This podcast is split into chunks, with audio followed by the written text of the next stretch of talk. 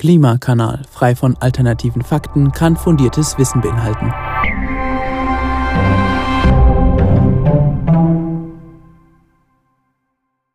Hallo und herzlich willkommen zu einer neuen Folge vom Klimakanal.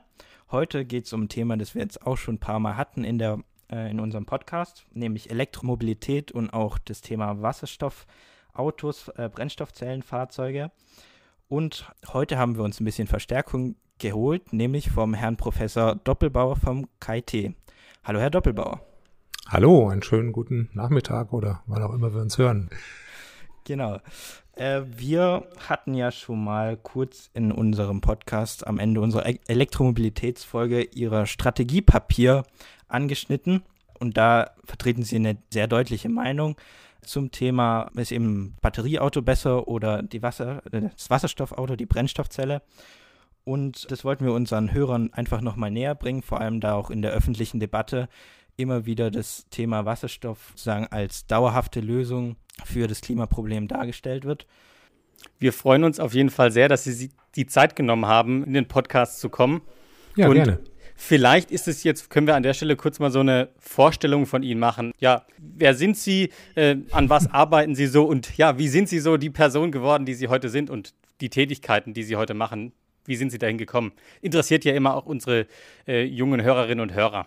Ja, kann ich gerne ein paar Takte zu sagen. Also ich habe äh, ursprünglich Elektrotechnik studiert. Das ist unerfreulicherweise schon relativ lange her. Ich komme äh, aus dem westfälischen Raum, habe in Dortmund studiert, habe da auch promoviert über die Berechnung von Elektromotoren.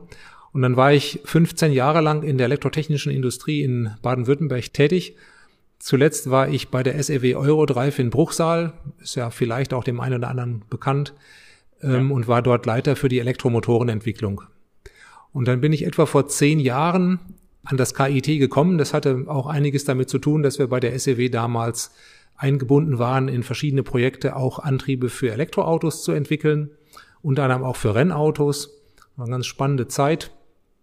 Und bin vor zehn Jahren ans KIT gekommen und habe dann die Professur übernommen für hybride und elektrische Fahrzeuge. Das war damals sogar eine Stiftungsprofessur von Daimler.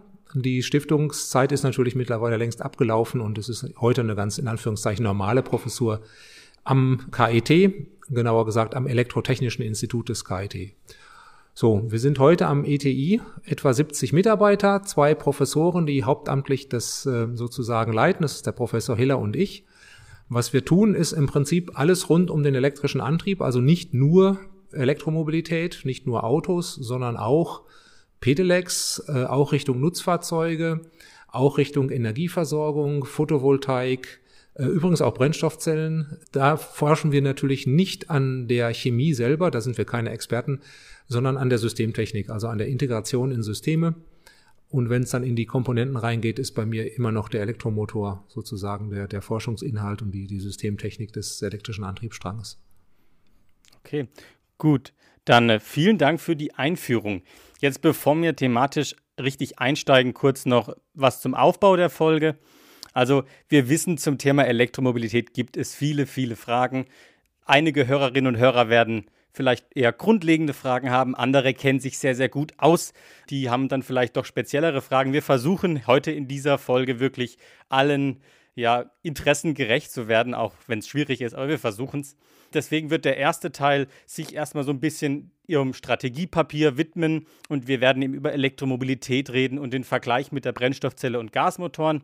Und im zweiten Teil wird es dann halt doch ein bisschen spezieller. Da reden wir dann über die zukünftige Entwicklung von Elektroautos und Motoren. Da an der Stelle aber trotzdem gesagt, wenn ihr da nicht bei allem durchsteigt, ist das erstmal kein Problem. Und wenn ihr dann da nicht draus schlau werdet, schreibt uns sehr, sehr gerne eine E-Mail und in der nächsten Folge widmen wir uns dann mit Zeit und Geduld diesen Fragen. Die E-Mail packen wir euch in die Beschreibung dieser Folge. Und auch eben die zeitliche Einteilung der Folge, wann welcher Teil losgeht, packen wir euch auch in die Beschreibung dieser Folge. Das heißt, wenn der Kopf dann raucht, gerne mal kurz eine Pause machen und später weiterhören. So, starten wir jetzt eben ins Interview und eben in den ersten Teil. Und äh, da habe ich am Anfang für Sie ein Zitat. Ich habe privat vor ein paar Wochen am 24. Mai Anne Will geschaut, da ging es um den Aufbau nach Corona. Und da gab es ja, ein interessantes Zitat. Das war, die Automobilindustrie müssen wir unterstützen bei der Transformation in diese neue Zeit. Dass wir Wasserstoffautos bekommen, Autos mit synthetischen Kraftstoffen, nicht nur E-Mobilität. Das sagte da eben Carsten Linnemann, Vorsitzender des Mittelstands und der, der Mittelstands- und Wirtschaftsunion der CDU-CSU und auch stellvertretender Vorsitzender der CDU-CSU-Bundestagsfraktion. Jetzt positionieren Sie sich ja in Ihrem Strategiepapier da doch deutlich anders. Wie stehen Sie denn, wenn ja doch auch so wichtige Politiker und Politikerinnen solche Aussagen treffen? Ja, also wenn wir die neue Zeit betrachten, dann muss man sagen, Brennstoffzellen mit Wasserstoff als Energiespeicher für elektrische PKWs, das ist natürlich tatsächlich eine uralte Technologie. Ne? Schon 1966 fuhr der erste Prototyp, das war damals ein Fahrzeug von der Firma General Motors in den USA, über die Straßen mit einem Wasserstoff-Brennstoffzellenantrieb. Und seitdem wurde und wird diese Technologie mit Milliarden von Dollars beziehungsweise Euros gefördert. Die war jetzt 40 Jahre praktisch konkurrenzlos, weil sie mit Bleiakkus nun mal nicht mit dem Auto fahren können, zumindest nicht besonders weit. Und erst 2006 gab es das erste prototypische Elektroauto mit Lithium-Ionen-Akku. Und jetzt haben wir 15 Jahre Wettbewerb gehabt dieser beiden Technologien und aktuell ist der, die Anzahl Elektroautos mit Lithium-Ionen-Akku weltweit auf etwa 8 Millionen Stück angewachsen. Das war also der Stand Ende letzten Jahres. Zahlen kommen von der ZSW in Ulm. Und wenn wir jetzt mal schauen, was ist denn nun passiert? 40 Jahre Vorsprung, 15 Jahre Wettbewerb. Wo steht der Wasserstoff heute? Der Anteil von Weltmarktanteil von Wasserstoff-Elektroautos liegt jetzt äh, bei ein bis zwei Promille, ja, nicht Prozent, Promille äh, von dem, äh, von dem äh, Elektroautoteil. Und da muss man sich natürlich schon die Frage stellen, muss man da noch mehr zu sagen? Was synthetische Kraftstoffe betrifft, die sind eher noch problematischer als Wasserstoff, weil sie noch mehr Energie brauchen, noch mehr Anlagentechnik brauchen. Ähm, dazu kommt natürlich auch, dass sie mit synthetischen Kraftstoffen die lokalen Emissionen nach wie vor haben, auch Feinstaubemissionen und der Gestank in den Innenstädten wird damit also nicht besser. Und da stelle ich dann schon die Frage, wie lange wollen und können wir es uns leisten, zwei oder gar drei Technologien parallel zu finanzieren, wenn nur eine davon wirklich massentauglich ist. Mhm. Logischerweise gibt es Akteure, das haben Sie gesehen, die unbedingt Wasserstoff oder synthetische Kraftstoffe durchdrücken wollen oder zumindest die batterieelektrischen Autos möglichst lange verzögern wollen. Logischerweise Gas- und Ölindustrie, die davon natürlich leben, ihre Geschäfte verlieren, wenn die Autos nicht mehr zur Tankstelle fahren. Ich denke, es gibt auch viele, die auf diese Anti-Batterie-Propaganda reingefallen sind, die wir jetzt seit ein, zwei Jahren bei uns im Land zunehmend beobachten auch wenn die technische ökologische Realität eine andere ist. Da werden wir ja nachher noch drauf zu sprechen kommen. Also ich denke, Technologieoffenheit ist sinnvoll, ist wichtig, solange wir die Technologien und ihre Möglichkeiten nicht kennen. Aber nach äh, 65 Jahren äh, Wasserstoff oder 55 sind es gerade im Pkw-Bereich, da sind wir über den Punkt doch schon deutlich hinaus. Und irgendwann muss man sich einfach mal entscheiden, sonst kommt man ins Hintertreffen. Und vom Schaden für die Umwelt ganz zu schweigen, der durch diese Verzögerung entsteht. Äh, noch eine Rückfrage. Sie haben gesagt, die Wasserstofftechnologie ist sehr alt. Das kann man jetzt ja auch vom Batterieauto sagen. Der erste Porsche war ja ein Batterieauto. Wo ist da der Unterschied? Ich denke, es liegt vielleicht einfach an der neuen Batterietechnologie. Die Lithium-Ionen-Akku ja. sind nämlich erst genau. dran gekommen. Die sind brandneu, also was heißt brandneu, so neu sind sie auch nicht. Aus den 70er Jahren wurde das begonnen zu entwickeln. In den 90er Jahren kamen die allerersten Produkte damit auf den Markt. Ähm, das waren damals Videokameras von der Firma Sony. Und wie gesagt, seit 2006 werden die prototypisch in äh, Autos eingesetzt. Man muss wirklich dazu sagen, Lithium-Ionen-Akkus unterscheiden sich elektrochemisch an mehreren Punkten ganz wesentlich von der Funktion von den herkömmlichen Akkus, von allen anderen Akkus. Also da ist, ist ein ganz neuer Schnittpunkt äh, begonnen worden. Dann kommen wir zur nächsten Frage, nämlich Sie haben es ja auch gerade schon angesprochen, dass in letzter Zeit der CO2-Rucksack bei der Batterieherstellung immer sehr problematisch bewertet wird. Woher kommt überhaupt die Problematik, dass man bei der Herstellung von der Batterie so viel CO2 braucht? Also was in der Batterie verbraucht da dieses CO2 und äh, wie steht es da auch im Vergleich mit der Brennstoffzelle? Naja, wenn Sie technische Produkte bauen, dann brauchen Sie immer Rohstoffe und Herstellungsverfahren und beides benötigt Energie. Ne? Und mhm. bei der Bereitstellung dieser Energie haben Sie wiederum CO2-Emissionen zur Folge. Und weil eben der Herstellungsaufwand einer Batterie relativ groß ist, fallen dabei eben auch relativ viele äquivalente äh, Emissionen an. Muss allerdings sagen, die Lithium-Ionen-Batterie hat in den letzten Jahren eine erstaunliche Weiterentwicklung erfahren. Und das ist in vielen Studien über diesen sogenannten CO2-Rucksack noch gar nicht berücksichtigt worden. Sie müssen sich klar machen, die Batterien, die wir heute in Serienfahrzeugen drin haben, die haben rund die doppelte Energiedichte gegenüber den Serienfahrzeugen vor etwa fünf bis sieben Jahren. Und das bedeutet auch, der CO2-Rucksack ist nur noch halb so groß. Ne? Da mhm. gibt's ja diese berühmte Schweden-Studie, ich weiß nicht, ob die Ihnen oder den Hörern bekannt ist, die hat leider ziemlich viel ja. Wirbel. Ja, leider ja, ja. Ja, die hat im, im Mai 2017 kam die raus, hat ziemlich viel Wirbel verursacht. Und letztendlich war das eine Metastudie, da waren ja 18 andere Studien drin, die untersucht und zusammengefasst wurden. Und mit sehr unterschiedlichen Angaben. Übrigens als Mittelwert gaben dann diese Autoren der Schwedien-Studie an 150 bis 200 Kilogramm CO2 pro Kilowattstunde Batteriekapazität. Und die hatten damals 120 Wattstunden pro Kilogramm zugrunde gelegt, nur um das mal einfach als Zahl in den Raum zu stellen. Wir sind aber heute schon bei den Serienfahrzeugen bis zu knapp 50 Prozent besser als das. Und die mhm. Studie wurde ja stark kritisiert. Ich weiß nicht, ob Ihnen das auch bekannt ist. Und die Autoren ja. haben vor einem halben Jahr eine neue Fassung rausgebracht im November. Ja. Ähm, genau. mit äh, Berücksichtigung der aktuellen Zellen und der aktuellen Herstellverfahren. Und plötzlich äh, wurden jetzt die Emissionen nur noch auf 60 bis 100 äh, Kilogramm CO2 geschätzt. Das ist also rund die Hälfte bis ein Drittel gegenüber von dem vor drei Jahren. Mhm. Und äh, auf einmal sind die Elektroautos wieder äh, sehr viel besser dargestanden. Ne? Da gab es auch eine Studie von Hans-Werner Sinn zum, äh, vom IFO-Institut, die eine ähnliche Aussage gebracht hat. Wie sieht's mit der aus?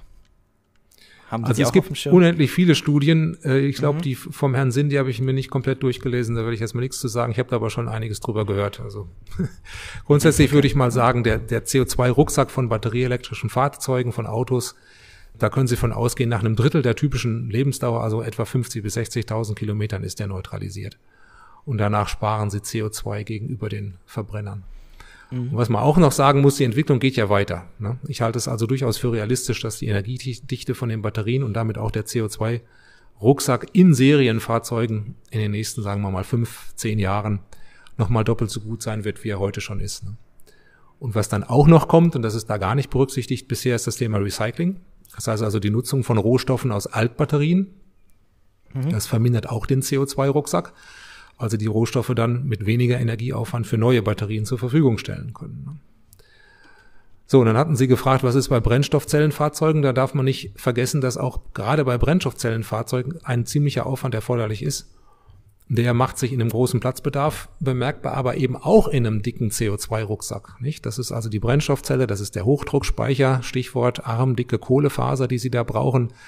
Das sind die ganzen Nebenaggregate für die Filterung, Kompression, Klimatisierung und natürlich nicht zu vergessen, auch beim Brennstoffzellenfahrzeug braucht man eine Batterie für Kaltstart und Rekuperation. Die ist natürlich kleiner, aber mhm. sie ist weiterhin vorhanden. Ne? Ist die durch ihre Größe stärker belastet und muss dadurch öfter getauscht werden? Nö, das würde ich nicht sagen. Das okay. ist ähnlich wie bei Hybridfahrzeugen, äh, wie sie die Batterie dort belasten. Vielleicht so beim Full-Hybrid, das kann man, glaube ich, am besten vergleichen. Mhm. Also ich habe noch Zahlen mitgebracht, dass man das einfach mal so ein bisschen abschätzen kann. Wie viel CO2 haben wir eigentlich aus der Herstellung eines Fahrzeuges? So ein mittelgroßes Fahrzeug, so irgendwie Audi A4-Kategorie, ohne dass ich da jetzt irgendwas äh, bevorzugen will. Also die, die Fahrzeugklasse. Ne? Wenn Sie dann Verbrenner bauen, können Sie ganz grob sagen, sieben Tonnen CO2. Das ist so ein allgemein anerkannter Wert, ähm, basiert auch auf Studien von anderen Instituten natürlich. Wenn Sie ein batterieelektrisches Auto bauen, dann kommen Sie so auf knapp das Doppelte, 12 bis 13 Tonnen. Und wenn sie ein Brennstoffzellenfahrzeug bauen, etwa auf 11 bis 12 Tonnen. Also so viel weniger ist das überhaupt nicht. Und auch beim Mehrgewicht liegen Batteriefahrzeuge und Brennstoffzellenfahrzeuge heute etwa gleich. Sie müssen dann noch berücksichtigen, dass die Batteriefahrzeuge besser werden. Wir hatten schon über die Energiedichten gesprochen, die in Zukunft sich verbessern. Also ich erwarte, dass das demnächst sich umkehrt, dass Sie also im, im Batterieauto weniger CO2-Rucksack haben als im Brennstoffzellenfahrzeug. Jetzt, ähm, ich finde, Sie haben die Frage schon so halb beantwortet, aber ich frage es trotzdem nochmal. VW will ja bis 2050 jetzt diese Batterien unter anderem klimaneutral produzieren. Sie haben schon ja. so ein bisschen erklärt, wie das funktioniert, aber ist das bis 2050 dann auch realistisch? Ich denke schon. Also Sie müssen natürlich die Energie, die bei der Herstellung benötigt wird, aus regenerativer Energieerzeugung produzieren, also PV und Wind. Dann müssen Sie die Emissionen bei der Rohstoffgewinnung, soweit Sie da nicht ebenfalls solche Anlagen haben, durch Baumpflanzungen und andere Maßnahmen indirekt kompensieren.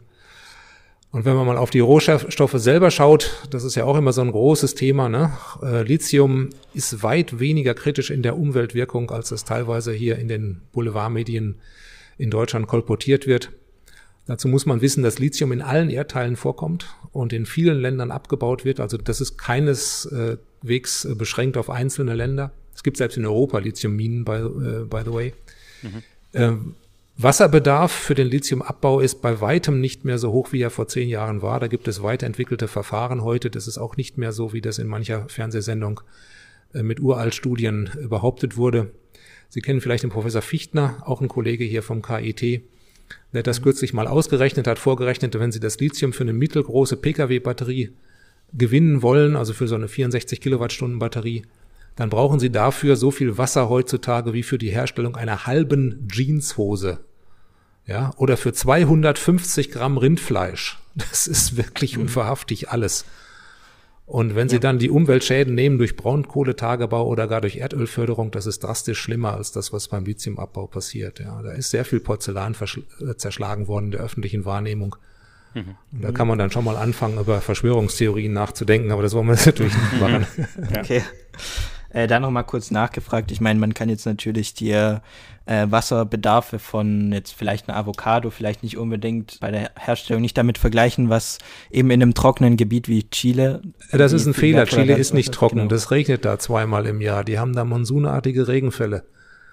Ja, okay, gut. Ja, also die, das alles, was da an Wasser rauskommt, wird ausgeglichen. Und daneben gibt's Bolivien, die haben sowieso ganz andere Herstellungsverfahren. Und wie gesagt, Chile macht, glaube ich, ein Viertel oder so. Da lassen sich mich jetzt nicht festlegen. Also nur einen relativ kleinen Teil des Weltbedarfs.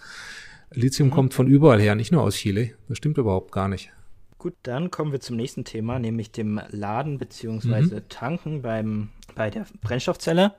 Und zwar sagt man ja immer, ja, mit dem Wasserstoff geht es ja ganz schnell, da stecke ich das an und dann ist mein ja. Auto sozusagen getankt nach drei Minuten und ähm, naja, da drei werden sie nicht schaffen, aber sagen wir mal zehn, ja. genau. Jetzt beim Elektroauto sagt man immer, das dauert lange und wenn es schnell gehen soll, könnte das zum Beispiel auch das Netz überlasten. Da prominentes Beispiel, Harald Lesch hat mhm. in einem relativ prominenten Video vorgerechnet, wenn man jetzt eine Million Elektroautos hat und ich meine, die schnellsten Ladesäulen, die wir im Moment haben, werden mit 350 kW in Zukunft Autos aufladen können. Man das jetzt einfach multipliziert, 350 kW mal eine Million Elektroautos, dann komme ich auf 350 Gigawatt elektrische Leistung, äh, die ich brauche. Das ist ein Vielfaches von dem, was ich in Deutschland gerade zurzeit haben. Was, was sagen Sie dazu? Naja, also Stand heute gibt's ja überhaupt gar kein einziges Serienauto, was mit 350 kW laden kann. Ne? Überhaupt keins. Mhm. Auch der Porsche Taycan, äh, der das prototypisch kann, äh, der ist aber im Serienstand mit einer deutlich niedrigeren Ladeleistung unterwegs. Ich weiß jetzt gerade nicht genau, wie viel es ist. 270. 270 kW, ja, ja. okay. Aber ähm, sei es drum, jetzt machen wir mal eine andere Rechnung auf. Gucken wir mal, was passiert denn wirklich. Die meisten Fahrzeuge werden ja nicht ähm, mit 350 kW geladen, sondern privat geladen oder beim Einkaufen geladen oder beim Arbeitsplatz geladen. Und das sind Leistungen, die sind dann 3,7 kW, 11 kW, also das heißt ein- oder dreiphasig mit 16 Ampere oder vereinzelt auch mal dreiphasig mit 32 Ampere, also 22 kW. Ne? Mhm. Diese hohen Ladeleistungen brauchen Sie nur bei Langstreckenfahrten. Und nach meiner Erfahrung und viele andere Erfahrungen reichen da 100 bis 200 kW in den meisten Fällen ja völlig aus. Nehmen wir mal als Beispiel 150 kW an als mittlere Ladeleistung. Dann können Sie zum Beispiel 350 Kilometer Strecke in einer halben Stunde nachtanken. Das bedeutet also, Sie fahren zwei, drei Stunden auf der Autobahn, machen eine halbe Stunde Pause. Das klingt jetzt erstmal vielleicht viel, aber wenn Sie das in der Praxis machen, eine halbe Stunde geht verdammt schnell rum. Wenn Sie einmal aufs Klo gehen und dann noch ein Cappuccino trinken, dann sind Sie da schon weitgehend durch. Das ist bei Urlaubsfahrten total entspannt. Ich habe das selber schon des Öfteren durchgezogen. Wenn Sie beruflich Langstrecke fahren, dann wollen Sie es natürlich schneller, dann brauchen Sie vielleicht mal Ladeleistung um 200 kW. Aber das beschränkt sich auf einen ganz geringen Prozentsatz der Fahrzeuge. Ich mache mal eine Gegenrechnung auf zu dem, was der Herr Lesch da vorgerechnet hat. Und zwar gehen wir mal davon aus, dass wir nicht eine Million Autos in Deutschland elektrisch fahren, sondern alle. Alle Autos, 47 ja. Millionen. Ja, das sind also dann irgendwie 630 Milliarden Kilometer, sagt unser Kraftfahrtbundesamt.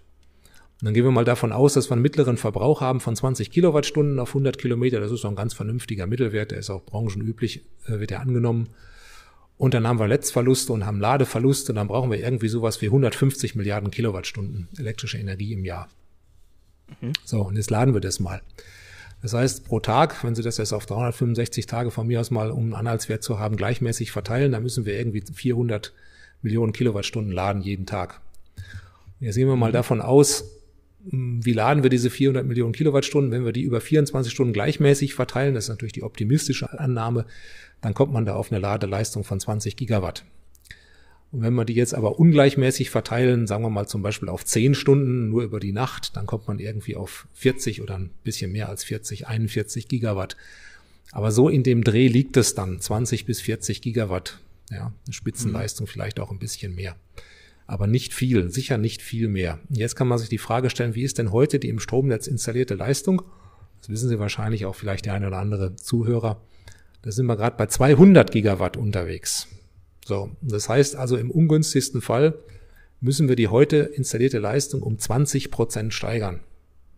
Und nun werden wir natürlich nicht morgen alle Autos elektrisch haben, das dauert ja noch ein paar Tage. Ne? Also wenn wir mal sagen, das ist ein Zeitraum von 20 Jahren, bis das umgesetzt ist, dass die meisten Autos elektrisch fahren, dann bedeutet das, lange Rede, kurzer Sinn, dass wir ein Prozent Stromerzeugungskapazität zubauen müssen in den nächsten 20 Jahren. Das klingt jetzt nicht mehr so besonders spektakulär, nicht?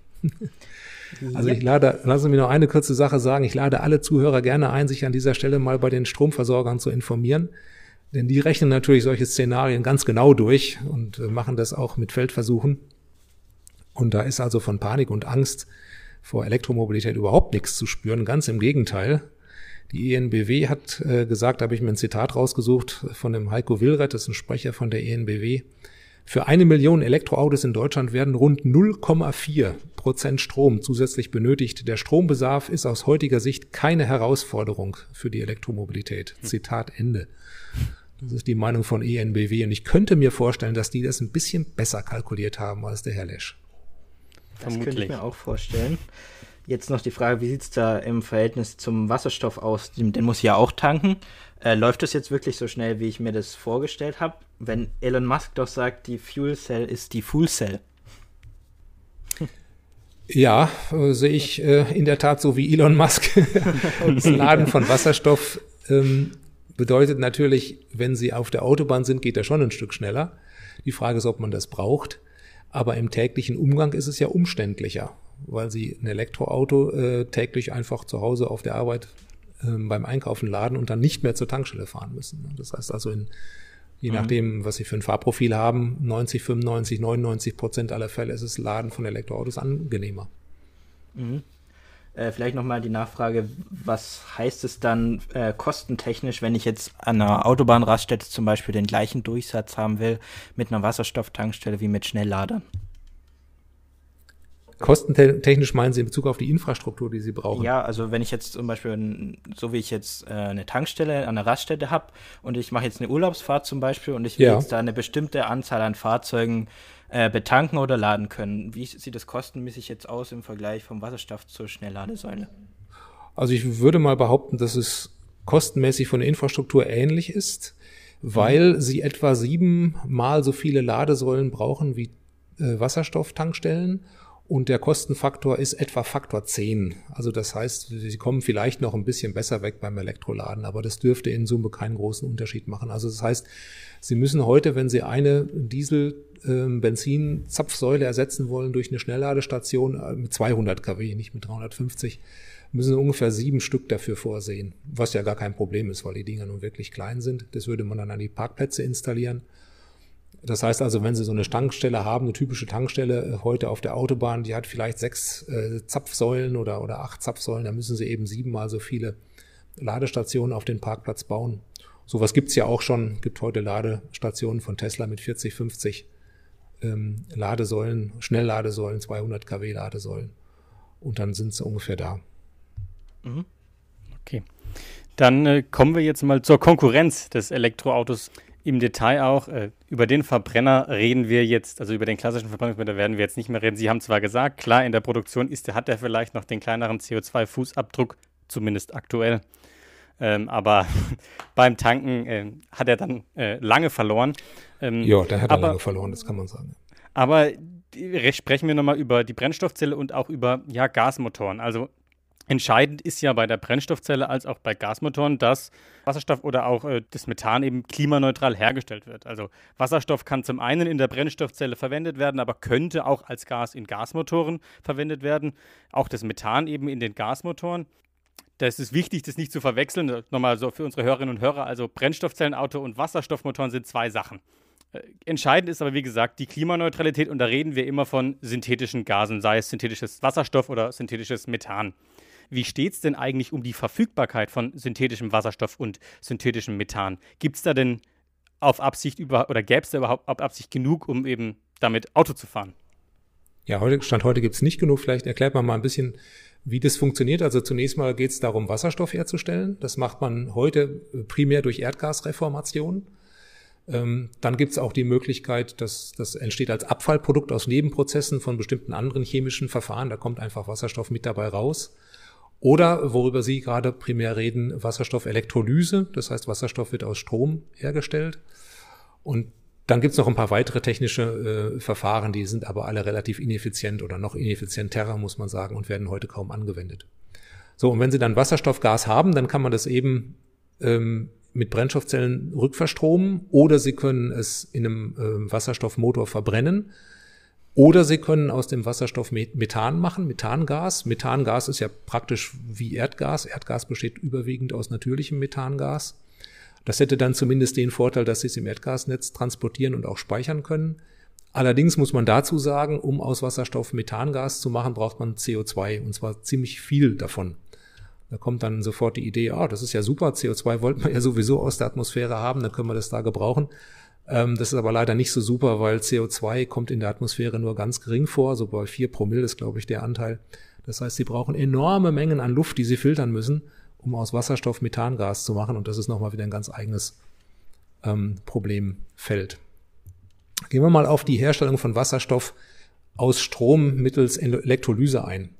Also das Erste, was man da wissen muss, dass man dafür Wasser braucht. Also Wasserstoff entsteht logischerweise naheliegend aus Wasser. Und man braucht hochreines Wasser und zwar ziemlich viel davon. Also ganz konkret, neun Kilogramm Wasser brauchen Sie, um ein Kilogramm Wasserstoff zu erzeugen.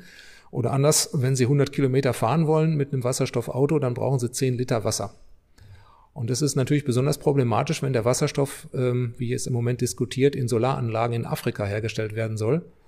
Tatsächlich ist die Idee schon etwas älter und ist auch schon einmal krachend gescheitert, äh, hindert aber uns nicht daran, das jetzt nochmal vorzuschlagen. Nur mal so als Vergleichswert, ich bin immer so ein großer Fan davon, so Abschätzungen zu machen, dass man so eine Größenordnung erkennt. Mhm. Auch wenn das natürlich nicht beliebig exakt ist, aber zumindest, dass man mal die Größenordnung hat. Wenn man jetzt alle Autos in Deutschland mit Wasserstoff fahren wollte, Wasserstoff aus Elektrolyse, dann sind das im Jahr 70 Milliarden Liter Wasser, die wir da brauchen. Und das, wenn sie das in Afrika machen würden, dann reicht das aus für den Wasserbedarf von 400.000 Menschen. Und jetzt rechnen Sie das mal hoch für den Fall, dass ganz Europa mit Wasserstoffautos fährt, dann können Sie sich vorstellen, wie lustig das wird.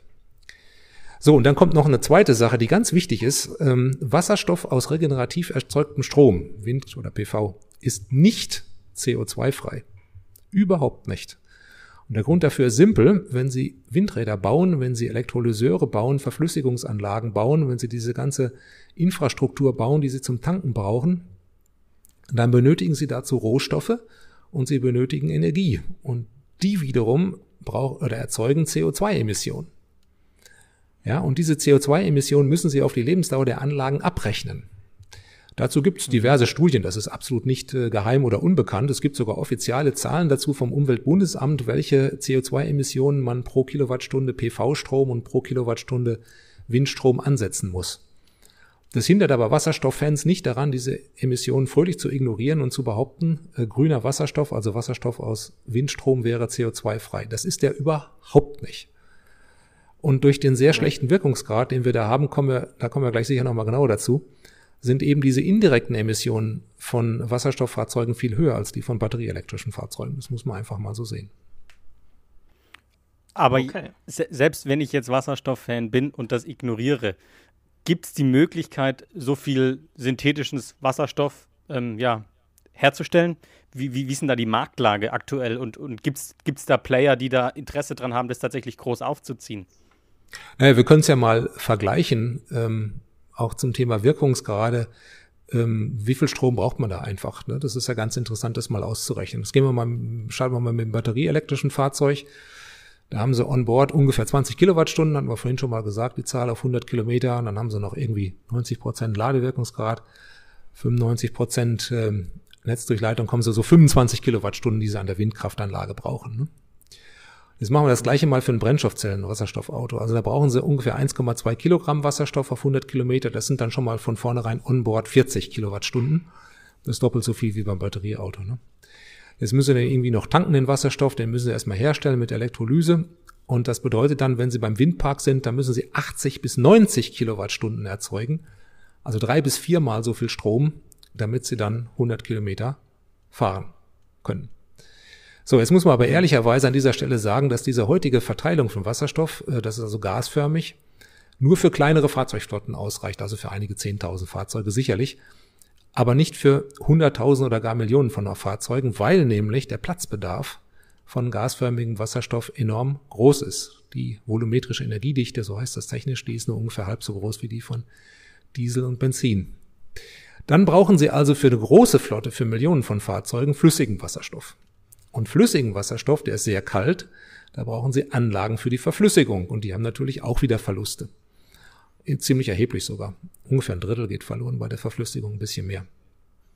Das heißt, wenn Sie das jetzt mit Verflüssigung machen, dann kommen Sie bei 130 bis 150 Kilowattstunden raus, um 100 Kilometer zu fahren. Das heißt, 130 bis 150 Kilowattstunden müssen Sie am Windpark erzeugen und 20 Kilowattstunden davon nutzen Sie im Auto und der Rest geht als nutzlose Abwärme verloren fünf bis sechs Mal so viel Strombedarf. Mhm. So, und jetzt können wir das, die eigentliche Frage war ja gewesen, wie viel Strom brauchen wir überhaupt? Können wir das eigentlich produzieren? Das kann man auch mal abschätzen, wenn man jetzt diese Zahlen hat. Und das rechnen wir jetzt mal hoch für 47 Millionen Fahrzeuge. Wenn man das mit batterieelektrischen Fahrzeugen macht, dann brauchen wir ungefähr 150 Milliarden Kilowattstunden im Jahr. Strom. Heute machen ja. wir, wer sich auskennt, 600. Also, also alles natürlich grobe Zahlen. Also sagen wir mal 20 bis 30 Prozent mehr Strom brauchen wir für batterieelektrische Fahrzeuge. Ne? Wenn Sie jetzt auf 20 bis 30 Jahre das ausrollen, und so lange wird das ja dauern, das ist wieder das, wieder das übliche 1 Prozent pro Jahr, das kann man ganz gut machen. Mhm. So, und jetzt kommen wir zu Ihren Wasserstoffautos. Wenn wir das gleiche machen, 47 Millionen Wasserstoffautos mit Flüssigwasserstoff natürlich ähm, ver, ver, ver, äh, versehen, weil es anders nicht geht, dann brauchen wir 900 Milliarden Kilowattstunden Stromproduktion. Ne? 600 machen wir heute. Das heißt, wir müssen unsere Stromproduktion weit mehr als verdoppeln, um das zu schaffen, für zweieinhalbfachen. Das ist total unrealistisch. Das können Sie vergessen. Das klappt überhaupt nicht. Vor allem, wenn jetzt halt eben schon das auch so knapp wird mit der Energiewende. Jo. Genau, Felix, Wir deine ja die Frage. Atomkraftwerke gerade noch ab. Ja, genau. die nächste Frage haben Sie ja schon eigentlich jetzt zum Wirkungsgrad eben gleich ähm, ja, mit erklärt. Deswegen kommen wir jetzt, kommen wir, gehen wir mal auf eine andere Ebene. Jetzt sagen wir, okay, im Individualverkehr ist jetzt deutlich geworden, die Elektromobilität hat da ganz klare Vorteile, ist eigentlich die beste Technologie. Wenn ich jetzt mir selbst ein Auto kaufen möchte, dann sollte ich mir ein Elektroauto kaufen. Ähm, wie sieht es jetzt aber aus mit LKWs, mit Schiffen, mit Luftverkehr?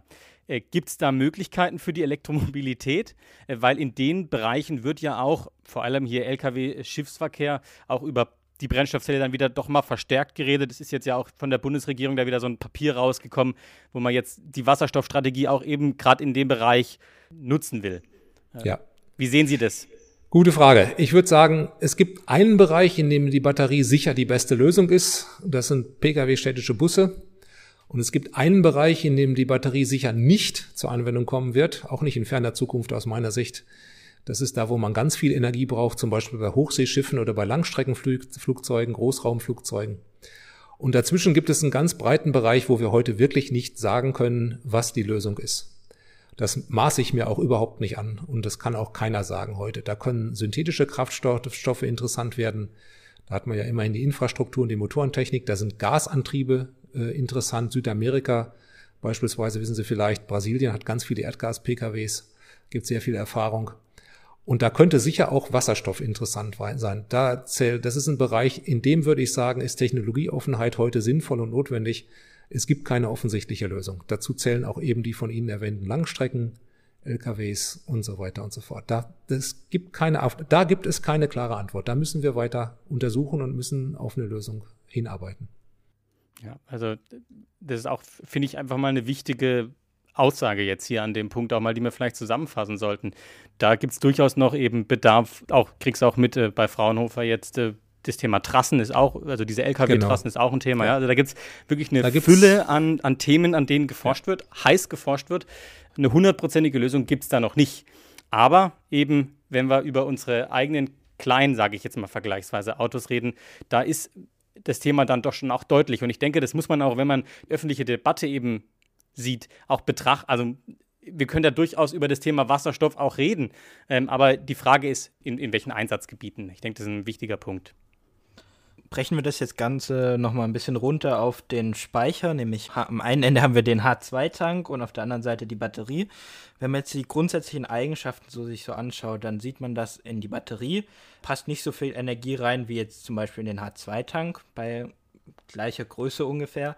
Und bei der Leistungsfähigkeit sieht es aber genau andersrum aus. Das heißt, aus einer Batterie kann ich relativ schnell ziemlich viel Energie ziehen, auch wenn sie relativ klein ist. Und ähm, beim Wasserstoff ist es dann mit der Brennstoffzelle eher andersrum. Lassen sich allein da schon nicht die grundsätzlichen Anwendungsgebiete festlegen? Und warum diskutiert man dann so viel darüber? Ja, man kann definitiv aus dieser äh, Festlegung oder aus dieser Feststellung die Anwendungsgebiete festlegen. Da bin ich voll bei Ihnen. Und die Diskussion, ja, ähm, siehe oben Verschwörungstheorie, es gibt natürlich Player, die nicht so glücklich sind mit Elektromobilität, weil sie einen wesentlichen Teil ihres Geschäftsgebietes ähm, verlieren. Also eine Sache, wo ich überzeugt bin, dass Wasserstoff ganz wichtig ist, kommt genau eben aus dieser Überlegung. Das ist das Thema Wasserstoffspeicher zur Stabilisierung und zum Lastausgleich von unseren Stromnetzen. Nicht? Wir werden ja die Energiewende hoffentlich immer weiter treiben. In den letzten Jahren, allen Unkenrufen zum Trotz übrigens, ist der Strom in Deutschland immer besser geworden, immer grüner geworden. Das ist also eine echte Erfolgsgeschichte an der Stelle. Und wenn wir jetzt aber immer mehr PV- und Windkraftanlagen haben, dann werden wir auch zunehmend eine Entkopplung bekommen von der Erzeugung der elektrischen Energie und dem Verbrauch von elektrischer Energie. Und dann brauchen wir Speicher. Wir brauchen große Speicher, mit denen man so einen Ausgleich schaffen kann. Und das betrifft sowohl den täglichen Gang, die täglichen Variationen, aber auch Variationen über das Jahr. Ne?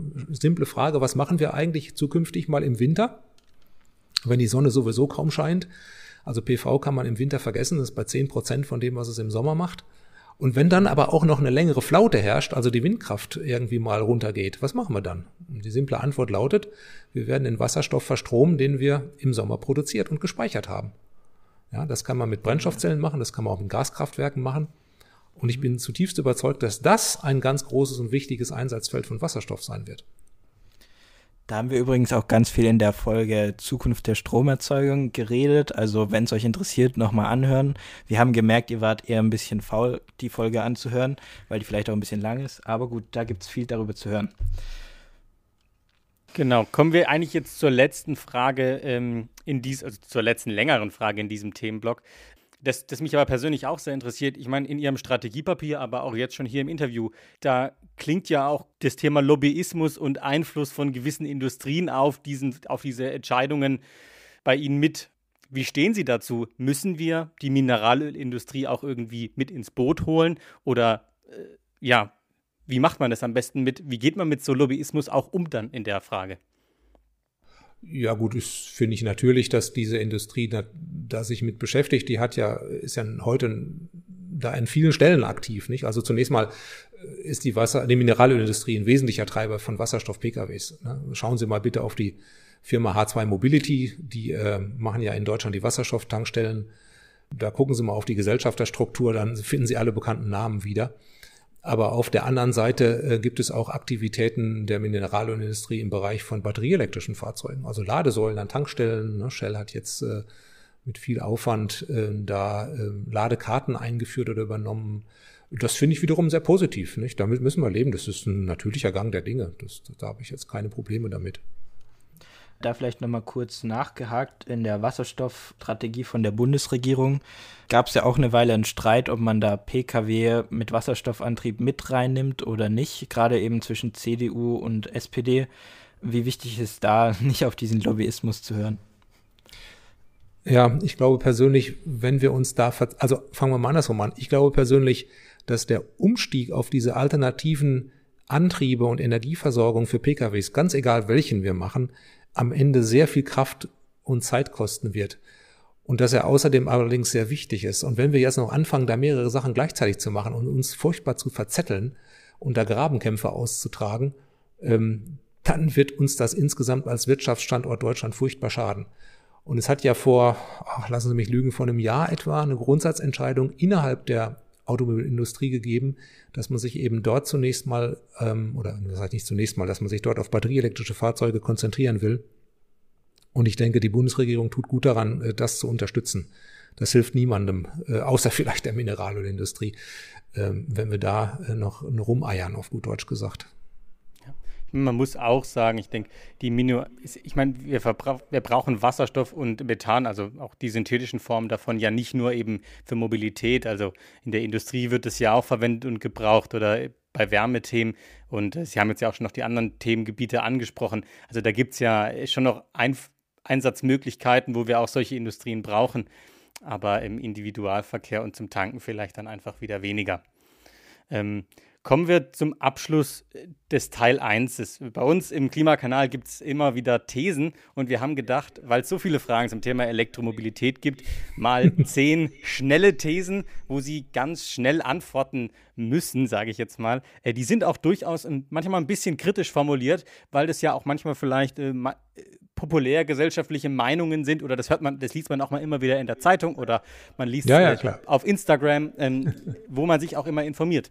Und äh, da haben wir jetzt mal zehn Thesen. Äh, Julian, du fängst mit These 1 an und Sie müssen versuchen, so, so schnell es geht. oh, da muss ich bei einigen sehr schnell reden. Da legen Sie mal los. Ja. ja, lassen Sie sich so viel, also alles sagen, was Sie sagen wollen. Ja, ja. Keine okay. Sorge. Also, Rekuperation verbessert die Klimabilanz von Elektromotor und Brennstoffzelle signifikant. Ja, das ist eine einfache Antwort. Ja, das tut sie. Je nach Fahrprofil 10 bis 20 Prozent können Sie erwarten. An den menschenunwürdigen Bedingungen beim Abbau von Rohstoffen für Batterien kann man nichts ändern. Damit müssen wir leben. Nee, müssen wir überhaupt nicht. Also fangen wir mal kurz an. Lithium, Abbau von Lithium unterscheidet sich hinsichtlich der Abbaubedingungen nicht vom Abbau anderer ganz üblicher Rohstoffe auch völlig unkritisch. Seltene Erden, Neodymium, Dysprosium und so weiter, werden in Batterien überhaupt nicht eingesetzt, auch wenn immer wieder behauptet wird. Das wird ist aber nicht der Fall. Kobalt ist kritisch, wird aber in modernen Batterien immer weniger verwendet. Zumindest in den großen Kobaltminen der internationalen Konzerne herrschen auch überwiegend ganz normale Arbeitsbedingungen. Thema Kinderarbeit, was da immer wieder in den Vordergrund gezerrt wird, das gibt es vor allem in den kleinen illegalen Minen und deren Kobalt landet überwiegend in chinesischen Jubel-Elektronikprodukten und nicht bei den großen seriösen Batterieherstellern.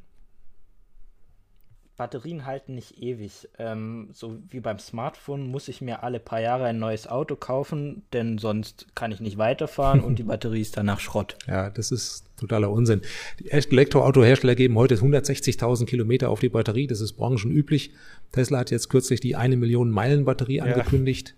Toyota ist übrigens schon nachgezogen. Die werden auch eine Million Kilometer oder so, das ist, weiß ich nicht genau, geben. Bei der Wertbeständigkeit, Wiederverkaufswert Elektroautos sind heute ganz vorne, ganz oben in allen Listen. Dann nach der Nutzungsphase können Sie Batterie ziemlich gut recyceln, Rohstoffe zurückgewinnen. Etwa 90 Prozent ist heute technisch möglich, ist noch nicht im breiten Einsatz, gebe ich zu. Wieder immer mehr. Und vielleicht ganz wichtig, Thema Haltbarkeit ist bei Brennstoffzellen ein großes Thema. Ich weiß gar nicht, ob das bekannt ist und auch noch ziemlich ungelöst. Brennstoffzellen sind ziemlich anfällig schon gegenüber kleinsten Verunreinigungen in der zugeführten Luft. Ne? Und viele Hersteller trauen sich ja heute noch nicht, ihre Wasserstoffautos in private Kunden anzuverkaufen. Die werden dann oft nur verliest oder vermietet für wenige Jahre an kommerzielle Flottenbetreiber. Also Langlebigkeit und Haltbarkeit ist viel mehr ein Thema für Wasserstoffautos als bei Batterieautos heutzutage. Kurze Nachfrage, ist da das Mercedes F-Cell ein Beispiel? Ja, das ist genau, ich wollte es eigentlich nicht genannt haben, aber es ja. nennen Sie es. okay. okay.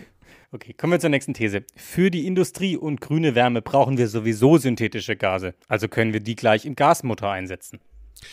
Nee, die Größenordnung passt überhaupt nicht. Wenn Sie Millionen von PKWs haben, dann wäre der Gasbedarf enorm hoch, viel höher als alles, was wir sonst brauchen. Außerdem müsste man dann ja die aufwendige Wasserstoffinfrastruktur für die Verteilung und das Tanken gänzlich neu aufbauen und dann wäre noch der technische Aufwand für die PKWs zu machen. Also das passt nicht. Mhm. Brennstoffzellenautos und Gasmotorenautos haben eine deutlich größere Reichweite als batterieelektrische Autos und man kann viel schneller tanken bzw. laden. Äh, und alleine deswegen ist schon das Elektroauto nicht konkurrenzfähig. Nee, stimmt auch nicht. Die Reichweite der besten Elektroautos und der Brennstoffzellenautos sind heute etwa gleich, so typisch zwischen 400 und 600 Kilometer im WLTP. Und die Batterie wird rasant weiterentwickelt. Also ich sehe in den nächsten fünf bis zehn Jahren realistisch 800 bis 800 bis 1000 Kilometer Reichweite.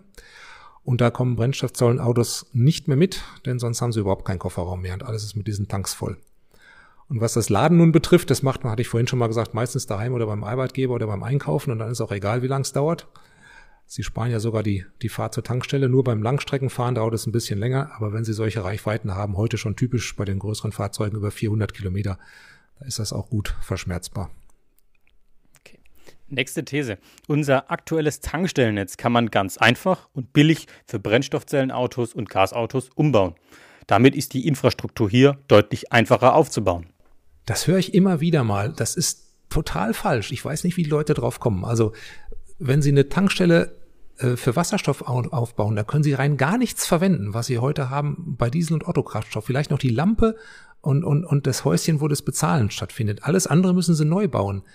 Tatsächlich ist es sogar so, dass der Aufwand für Wasserstoff viel höher ist als bei der heutigen Infrastruktur. Also erstmal, ich hatte es vorhin schon mal kurz gesagt, die volumetrische Energiedichte von flüssigem Wasserstoff ist nur halb so groß. Also andersrum formuliert, Sie brauchen doppelt so viele Anlagen, doppelt so viele Bodentanks, doppelt so viele Tanklaster, Tankschiffe, Zwischenlager und so weiter. Ungefähr alles Faktor zwei größer. Außerdem ist flüssiger Wasserstoff enorm kalt. Das heißt, die Technik ist aufwendiger, die ist teurer, die geht schneller kaputt, Sie brauchen mehr Service, das Ganze ist ein bisschen gefährlicher, Sie brauchen besser geschultes Personal und so weiter.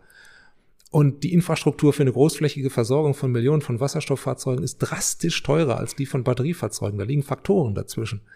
Das kann auch heute noch keiner genau sagen, weil die Technik gibt's noch gar nicht. Das ist alles experimentell, Einzelstücke und das ist noch gar nicht in Serie. Nur bei Gasfahrzeugen, da würde ich Ihnen recht geben, da ist die Infrastruktur natürlich wirklich einfach und teilweise auch sogar schon vorhanden. Und da haben wir dann die Probleme mit der Herstellung des Gases, aber das ist eine separate Diskussion. In Deutschland äh, ist die Automobilindustrie sehr wichtig. Viele Menschen könnten durch Elektromobilität ihren Job verlieren und das ist es einfach nicht wert. Ja, da gebe ich Ihnen insofern recht, dass es ein Risiko ist, oder es ist nicht nur ein Risiko, das ist ein sehr wahrscheinliches Szenario, dass relativ viele Menschen ihren Job verlieren. Es werden aber auch neue Arbeitsplätze geschaffen, ähm, gerade in der Elektroindustrie. Aber letztendlich müssen wir uns die Frage eher stellen, wie viele Arbeitsplätze gehen denn verloren, wenn wir zu spät oder gar nicht handeln und dann von der Welle überrollt werden. Es wird nämlich bei solchen Diskussionen völlig übersehen, dass Elektroautos viel angenehmer sind in der täglichen Praxis als Verbrenner-PKWs. Das setzt voraus im Moment, dass sie eine Lademöglichkeit haben irgendwie. Das ist also heute noch nicht bei allen der Fall, aber es werden immer mehr Menschen. Wenn Sie mal auf die Zufriedenheitsquoten gucken von der Elektro, von Elektroautokäufern, dann äh, quellen ihnen die Augen über. Also ich habe jetzt in der Vorbereitung mal nachgeschaut, in Norwegen gibt es Zahlen, Zufriedenheitsquote von Elektroautokäufern, die ist knapp bei 100 Prozent. Ja? Und die weltweiten Zahlen von Tesla liegen über 85 Prozent. Da können Sie mit konventionellen Fahrzeugen nur von träumen. Also das wird nicht mhm. unsere Entscheidung sein.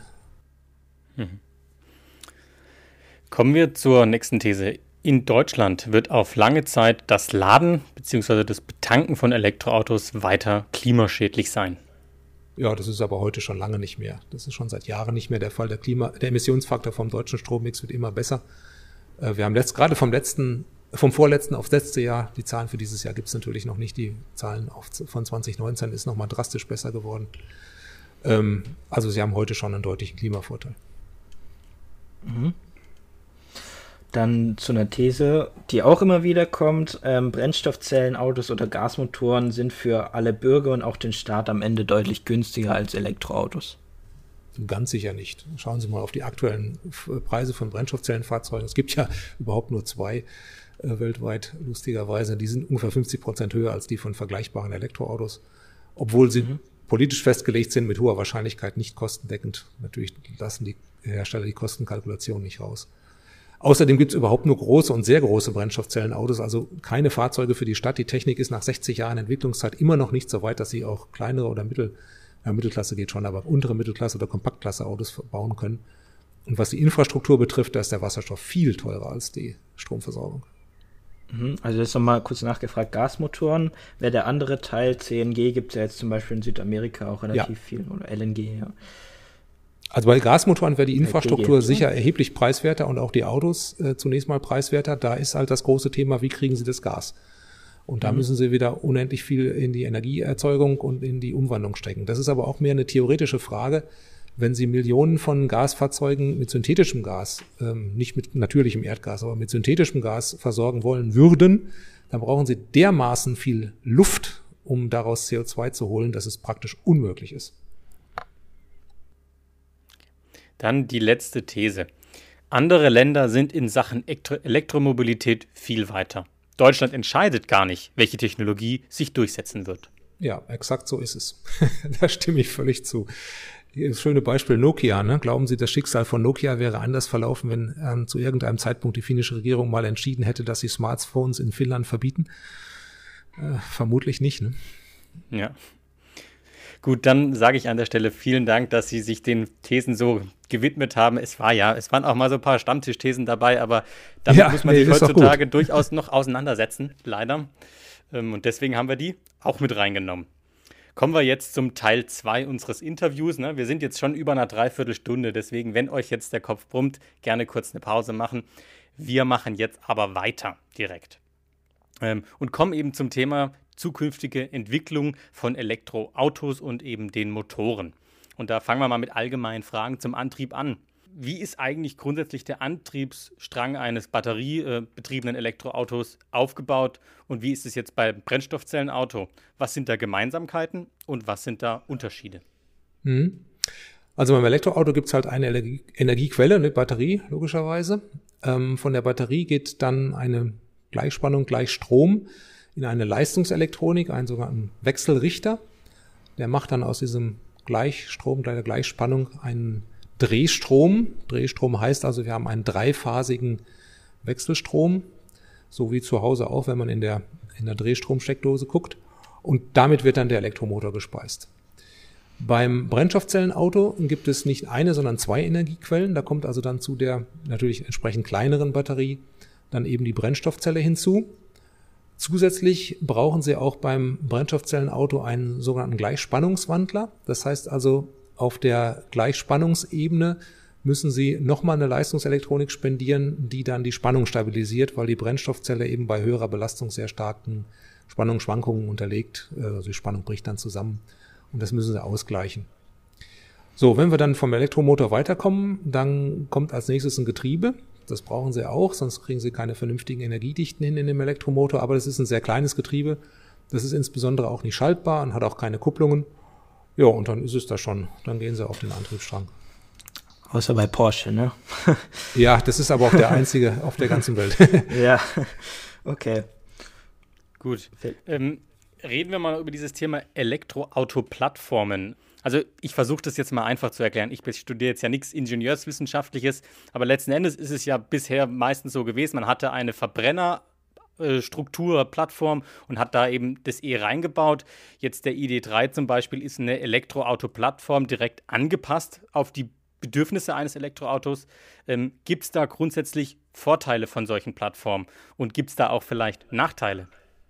Ja, es gibt massive Vorteile, aber Sie haben es schon erwähnt, das ganz Wichtige ist eben, dass, oder wenn man die Vorteile wirklich ausschöpfen will, dass man das Fahrzeug dediziert als Elektroauto konstruiert. Das macht der VW jetzt mit seinem MEB-Baukasten, das machen aber auch andere. Tesla macht es von Anfang an logischerweise. Jaguar beim iPace hat es auch gemacht und es gibt noch ein paar mehr Beispiele.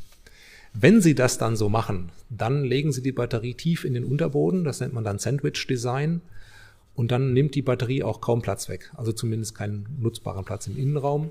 Dann haben Sie diesen tiefen Schwerpunkt, damit die bessere Kurvenstabilität und die Sicherheit gegen Überschlag. Dann haben Sie den Vorteil, weil der elektrische Antrieb so klein ist, dann brauchen Sie weniger Platz im Motorraum und Sie können die, die Achsen, die Räder weiter nach außen äh, nehmen in Bezug auf die Karosserie. Das nennt man dann Cap Forward Design, also vorgesetzte Kabine. Und dadurch erhalten sie rund eine Fahrzeugklasse mehr Innenraumplatz. Also Volkswagen beispielsweise, die werben jetzt damit, dass sie in dem ID3, das ist ein Fahrzeug etwa von der Golf-Kategorie, so viel Platz im Innenraum haben wie sonst normalerweise in einem VW Passat. Und das erreichen sie eben dadurch, dass sie die Räder weiter nach außen setzen. Außerdem erreichen sie damit auch, dass der Kofferraum größer wird und einige Fahrzeuge, gerade die von Tesla, die haben dann zusätzlich noch einen zweiten Kofferraum unter der Fronthaube. Mhm. Dann gibt's noch ein paar weitere Vorteile. Also die Batterie erhöht natürlich die Steifigkeit der Karosserie, gerade bei Seitenaufprall. Wenn Sie mal bei den Crashtests gucken, Elektroautos sind da immer ganz vorne damit mit dabei, mit die besten. Es gibt auch noch so ein bisschen verstecktere Vorteile, zum Beispiel der tief an der Achse sitzende Elektromotor. Wenn Sie einen Frontalaufprall haben, dann haben Sie eben diesen riesigen Motorblock mit dem Getriebe da dran nicht und der kommt auch nicht in den Innenraum rein. Also beim Frontalaufprall haben die Elektromotoren auch einen Vorteil. Außerdem können Sie natürlich weil der Motor eh vergleichsweise klein ist, auch ähm, an jeder Achse einen anbauen, haben dadurch ganz schnell einen Allradantrieb. Es gilt übrigens alles nicht für Wasserstoffautos, im Gegenteil. Da haben sie diese großen tonnenförmigen Tanks und dann haben sie sogar noch Platz weggenommen im Kofferraum. Mhm. Dann wollen wir uns mal die einzelnen Komponenten im Antriebsstrang näher anschauen. Darf ich noch ähm, kurz einmal einhaken? Ach so, ja, eins, klar. Eins mhm. interessiert mich jetzt schon noch. Gibt es denn auch große Nachteile? Ich denke, gibt es da Probleme noch bei der Elektroauto-Plattform? Also aus meinem Kenntnisstand nicht. Also hinsichtlich Platz und Sicherheit sowieso ganz sicher keine. Und dann kommt ja immer mal irgendwann das Thema mit der Brandgefahr, da haben wir noch nicht drüber gesprochen, wird ja auch immer wieder gerne hochgespielt. Mhm. Äh, da muss man sagen, wenn man da mal versucht, ein bisschen neutral auf die Statistiken zu schauen, mit aller Vorsicht. Das Problem ist, dass die äh, Anzahl der Elektroautos im Moment noch nicht wirklich taugen für eine aussagekräftige Statistik. Aber mit aller Vorsicht kann man sagen, dass die Anzahl von brennenden Batteriefahrzeugen nicht größer ist als die von brennenden Verbrennungsfahrzeugen. Tatsächlich ist es im Moment zehnfach weniger, aber da äh, muss man eben wieder mit der Statistik aufpassen, weil die Batteriefahrzeuge auch alle ein bisschen jünger und ein bisschen besser gepflegt werden. Klar. Und was dann auch noch dazu kommt, ist natürlich, dass wenn Brände entstehen, äh, bei einem Batteriefahrzeug, die tendenziell erst nach einer sehr langen Verzögerungszeit entstehen, also typischerweise fünf bis zehn Minuten, sodass sie also deutlich mehr Zeit haben für die Rettung der Insassen. Man muss fairerweise sagen, wenn es dann mal brennen sollte, dann brennt es auch hartnäckiger. Das ist dann halt der Nachteil, aber dann entsteht zumindest kein Personenschaden mehr.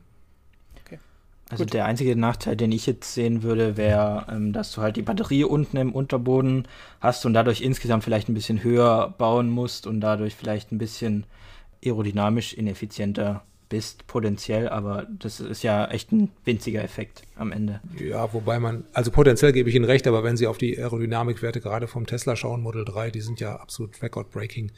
Und gerade der Porsche Taycan, genau, der eben, eben schon mal also erwähnt wurde, der hat ja noch mal eine bessere Aerodynamik als der Tesla. Also das ist eines der allerbesten Fahrzeuge auf der ganzen Welt, was Aerodynamik genau. betrifft. Ne? Liegt dabei auch daran, dass bei den Verbrennern das halt einfach kaum berücksichtigt wird, leider bei der Konstruktion. Ja, da muss man, da muss man zustimmen.